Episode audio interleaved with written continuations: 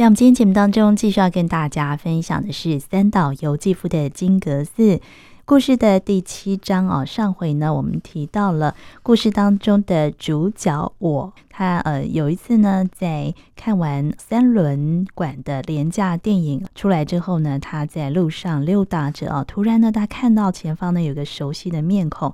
戴着毡帽，穿着高级的外套跟围巾，旁边呢有一个穿着朱红色外套的女人。那女人一看呢，就知道呢是一个艺妓，而这个哦脸色微胖的男人的脸孔啊，非常的熟悉哦，就是金阁寺的住持哦，也就是故事中主角我称呼的老师。所以呢，呃，被我撞见了这个老师跟这个艺妓呢走在街上。这一段呢，当然呢，撞见了这一幕啊，故事中的主角啊，心里头也非常的忐忑不安哦。而当这个艺妓呢上了老师的出租汽车之后啊，正巧呢，老师就转过头来跟我面对面哦，两个人就互望哦。这时候我不晓得该做怎么样的表情哦，于是呢，就做了一个意想不到的似笑非笑的一个表情哦。所以老师呢就非常的生气，说：“蠢蛋，想盯我的哨吗？”接下来呢，呃，他就聊到哦，在呃金阁寺里面呢，他们通常呢，在呃被请去做法事的时候，老师呢就要有一个或是两个的士僧来陪伴。而在那个时候啊，同样属于相国寺派有优良传统的某寺的住持去世了，新任命的住持的就职仪式里面呢，老师就被邀请了。然后轮到我去陪伴，当时呢，我就非常的紧张哦，心想呢，在这个回程的路上，应该会有机会跟老师有辩明的机会吧，哦，有解释的机会。但是到了临行前夕呢，却追加了一个新来的徒弟来作伴，于是呢，我的期望呢也就落空了一半。呃，上回呢就讲到这边。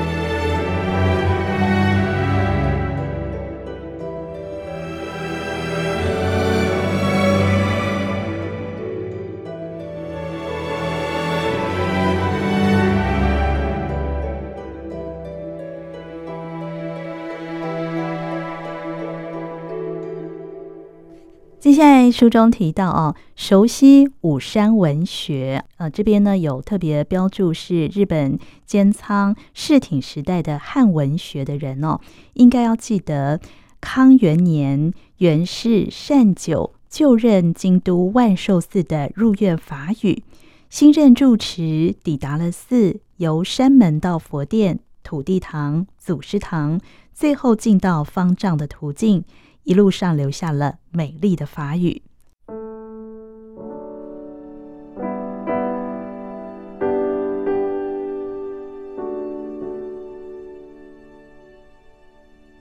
住持指着山门，心持的喜悦，心情耀耀然。他开口说：“天成九重内，地成万寿门，空手拔关键，赤脚上昆仑。”接着开始烧香了。那是向四法师报恩的四法香。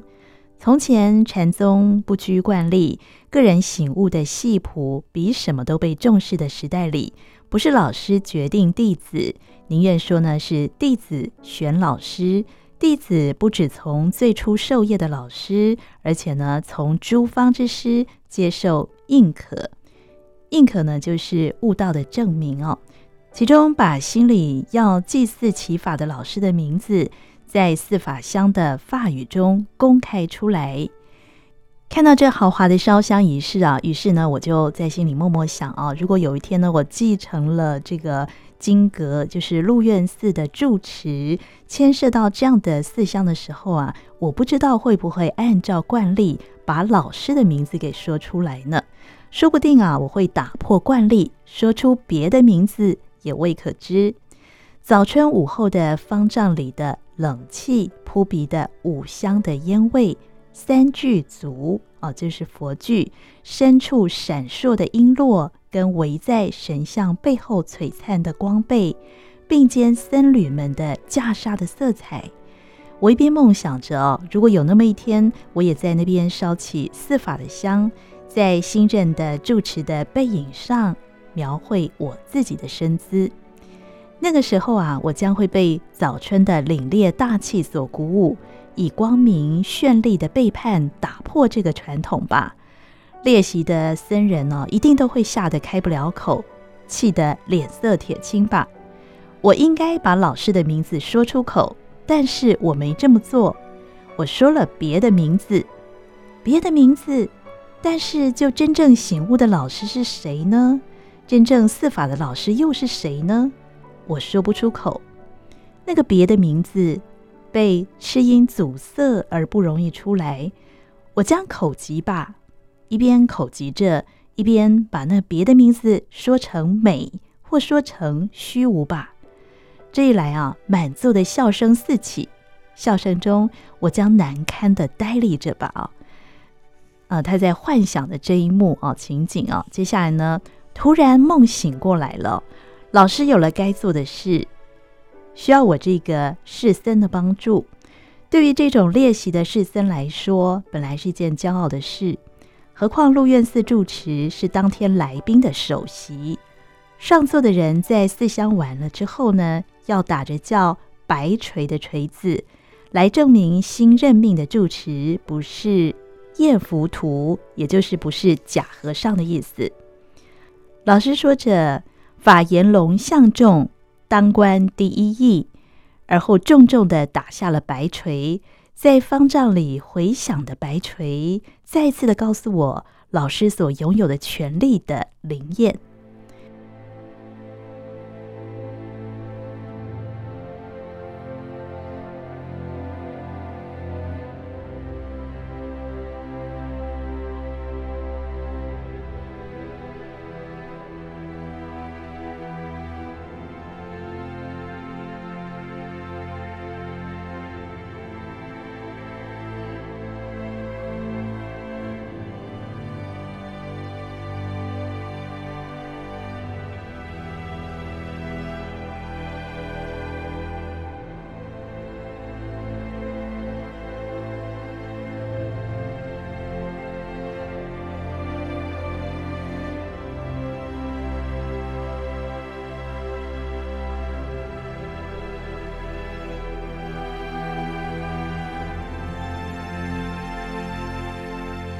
我无法忍受，不知道要继续到什么时候的老师的无言的放任。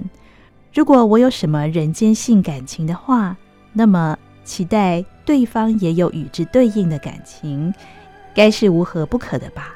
爱也好，憎也好。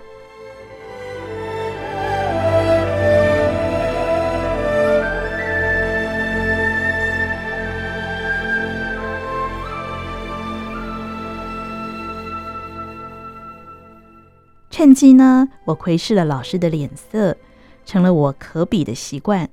但是那人没有浮起一点什么特别的感情，那面无表情的脸庞，冷漠也没有。如果说那个表情呢，是意味着污蔑的话，这个污蔑不是对我个人，而是对着更普遍的东西，比方说人性或是种种抽象的概念。我从那个时候开始啊，就强令自己想起老师的动物性的脑袋瓜的模样，或是肉体的丑状，想象着他排便的姿态，更想象他同那个穿着朱红色大衣的女人睡觉的姿态。我臆想着他的无表情溶解，正因快感而松弛的脸上浮起不知道是笑还是痛苦的表情的情形。光滑柔软的肉跟同样光滑柔软的女人的肉相融合，几乎无法分辨的情形。老师腹部的隆起压上女人隆起的肚子，但是不可思议的是，不管怎么想象，老师的面无表情是立刻会连接到排便或性交的动物性表情，没有任何事物可以填进两者中间。不是日常细微的感情的色彩，彩虹一般的连结其间，而是一个由极端向极端变貌。如果勉强说有一点连接中间的，那就是只有那一瞬间的相当卑鄙的叱咤。混蛋，想盯我的哨吗？想倦了，等倦了，最后呢，我只希望能够清楚地抓住老师的憎恶的面孔。我成了这难以拔除的欲求的俘虏，结果想出了如下的计谋，那是疯狂，也是孩子气的，并且很明白的，那是将带给我不利，但是我已经没有办法抑制自己了。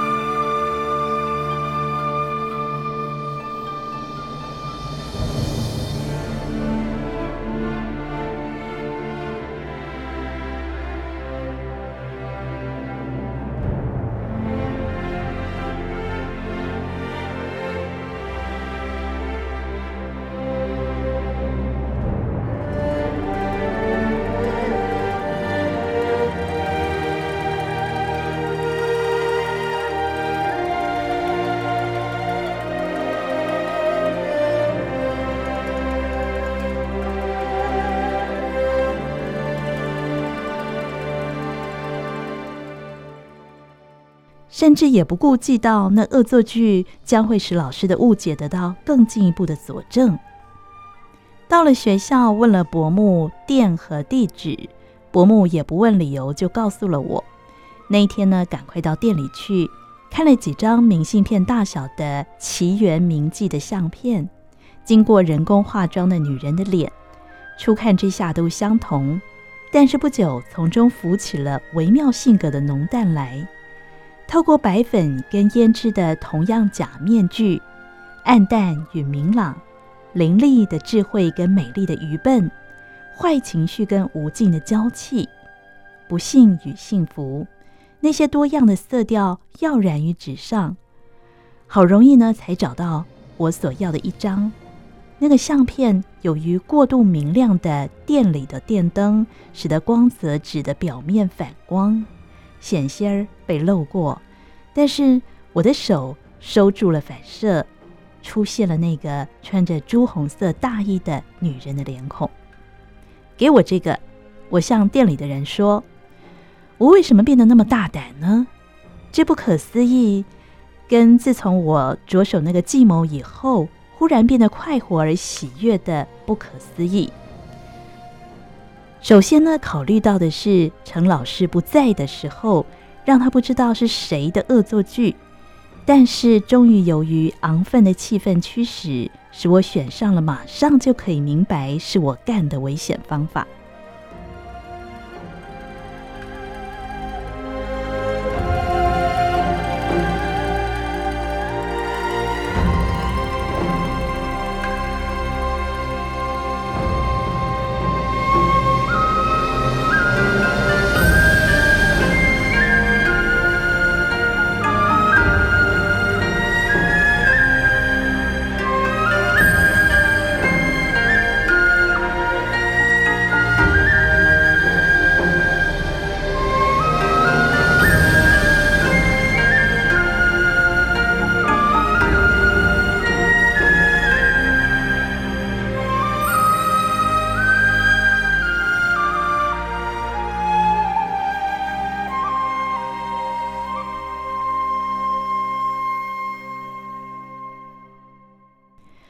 送早报到老师的房间，一直都还是我的工作。三月还很冷的早晨，照常到玄关去取新闻。当我从怀里掏出奇缘妓女的相片，夹进新闻的一页里的时候，我的胸口猛跳着。前庭的圆环路中央，被圆圆的树篱围住的苏铁沐浴着朝阳，那粗糙的树皮的肌理被朝阳照得很鲜明。左边呢，有棵小小的菩提树，迟归的四五只鸟停在枝上，发出了揉搓鼠珠似的鸣叫。微微的光线渗入了枝芽间，极微细微的黄色胸毛在移动。前庭的白色沙礫沉静着。我草草的打扫擦拭了之后，注意到脚下不被沾湿的，走过到处湿如的走廊。大书院中的老师的房间，纸门紧关着。天色呢还很早，只见纸门的鲜明白光。在走廊下跪下，按照平常那个样子说：“老师，请。”老师有了回声，推开了纸门，在桌子的一边轻轻放下折叠的报纸。老师俯身读着书，没看我的眼睛。我退下，关上了纸门，强作镇静，慢慢地走向自己的房间。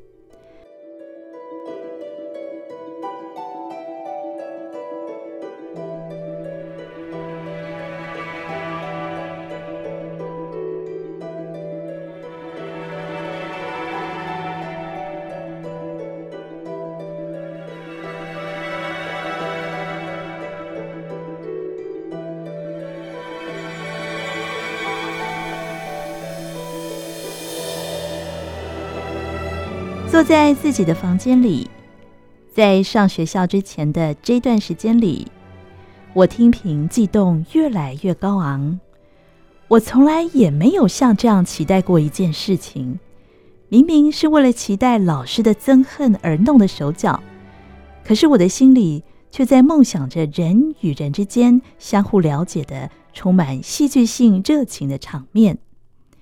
也许老师会突然来到我的房间，原谅我。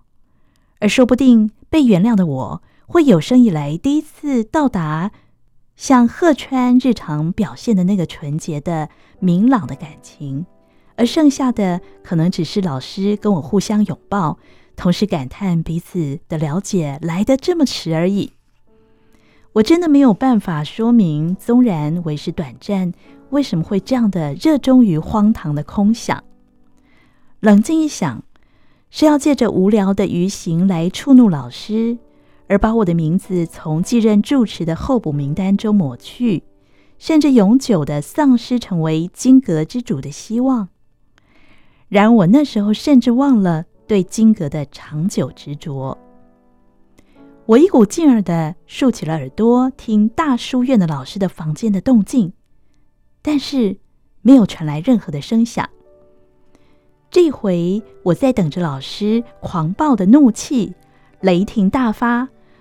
我想着被殴打、被踢倒，甚至流血也不后悔。但是大书院那边静悄悄的，没有传来任何的声响。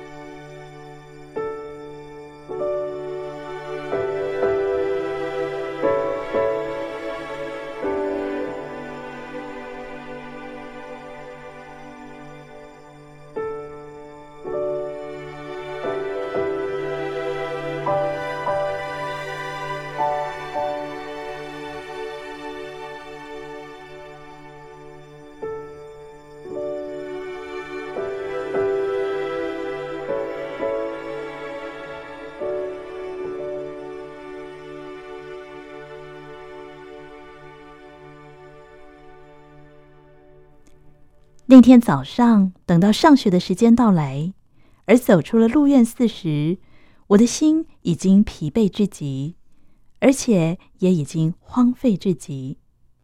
到了学校，讲义也无法入耳。被教师质问而回答的是牛头不对马嘴时，大家都笑了。但一看，只有伯母若无其事地眺望窗外，无疑的伯母已经留意到我内心的戏剧。回到寺里也没有什么变化，寺里生活的黑暗霉臭的永久性，构成了今天跟明天如何差异产生不了的悬隔。今天是一个月两次的教典讲义，寺里的人都集合到老师的课间听讲义。我相信老师会假借无门关的讲义，在众人面前责问我吧。这么相信的理由是这样的：对于今晚讲义时跟老师相向而坐，我感到了一种我不大相称的男人勇气。在那个场合，老师也同样的表现出男性的美德，打破伪善，在同人面前告白自己的形状，然后再责问我卑劣的行为吧。暗淡的灯光下，手持无门关的教本，寺里的人们集合上来。夜很冷，只有老师的身边有小火炉，可以听到啜鼻涕的声音。俯身着的老少的脸上照着影子，每张脸都浮现着无精打采的样子。新来的徒弟白天当小学校的教师，他的近视眼镜哦，不时地滑到贫瘠的鼻梁上。只有我的体内感到一股力量，至少我想是如此。老师打开课本扫视大家一下，而我的目光追随着老师的目光。要让他晓得，我绝对不会垂下眼。但是老师被那柔软的皱纹围住的眼睛，并没有现出任何感性。通过我移向到旁边的脸上去了，开始讲课了。我只等候着，在那儿讲义忽然一转，转到我的问题上。我竖耳倾听，老师洪亮的声音继续着。但是老师的内心的声音却一点儿也没听到。那晚渐渐升起的悔恨，无法把我长久置于昂奋的情绪中。对于老师伪善的轻蔑，奇异的联络上我软弱的心。终于知道对方既是一无足取，纵然向他谢罪，我也不算输了。一度爬到顶点的陡坡，我的心开始匆匆的跑下来了。明早去谢罪吧。到了早上，又想今天去谢罪。老师的表情依然不见有变化。是起风的日子，从学校回来，无意的打开了抽屉，看到了一个白纸包，包着的是内帧相片。包纸上一个字都没有，仿佛老师有意用这个方式了结事件，不是明显的置之不问。但也想通知我那行为的无效吧。但是相片奇妙的归还法，突然给我成堆的想象。老师一定也很痛苦的，我想，一定想了又想，才想出这一招。现在他的确还憎恨着我，可能不是关于照片而憎恨，是这一张照片令老师瞒着自己寺里的人们的眼睛。趁着人们不在时，蹑手蹑脚地走过了通廊，来到未曾来过的徒弟的房间，令他像犯罪似的打开我的抽屉。为了非做这些卑鄙的行为不可，老师才有了憎恨我的足够理由的。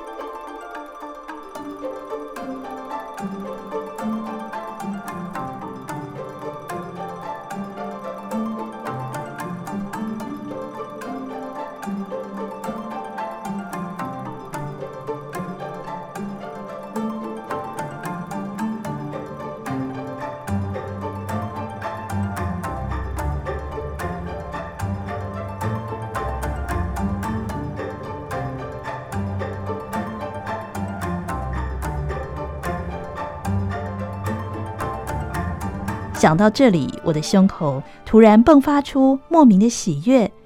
接着，我从事愉快的作业，用剪刀把女人的相片剪得细细碎碎，用上好的笔记簿的纸包上两层，紧紧握着它，来到金阁寺旁边。